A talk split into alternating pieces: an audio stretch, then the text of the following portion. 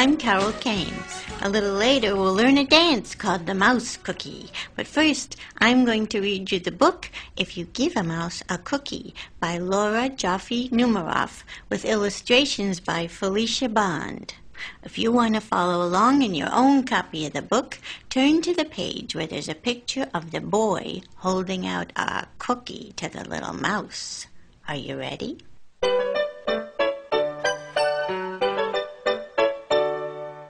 If you give a mouse a cookie,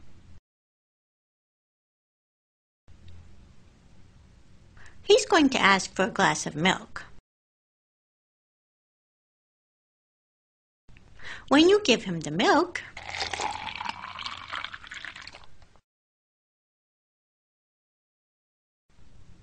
he'll probably ask you for a straw. When he's finished, he'll ask for a napkin.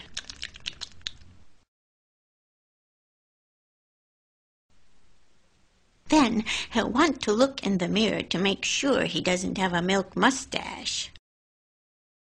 When he looks into the mirror, he might notice his hair needs a trim, so he'll probably ask for a pair of nail scissors. When he's finished giving himself a trim, he'll want a broom to sweep up.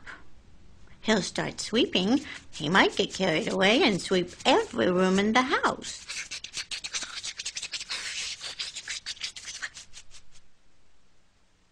He may even end up washing the floors as well. When he's done, he'll probably want to take a nap.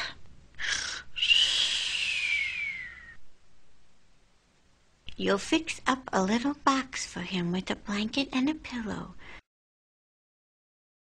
He'll crawl in, make himself comfortable, and fluff the pillow a few times. He'll probably ask you to read him a story.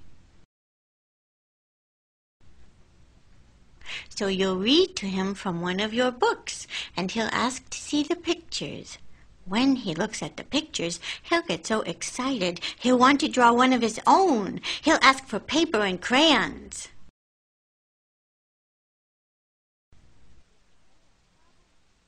He'll draw a picture. When the picture's finished, he'll want to sign his name. With a pen.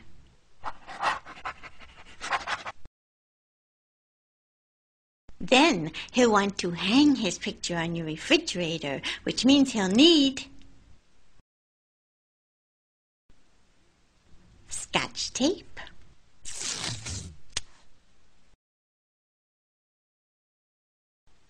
He'll hang up his drawing and stand back to look at it.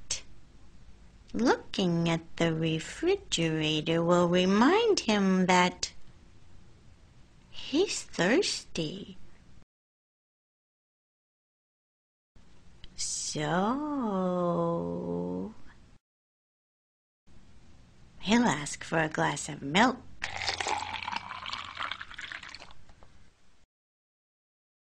And chances are, if he asks for a glass of milk, he's going to want a cookie to go with it.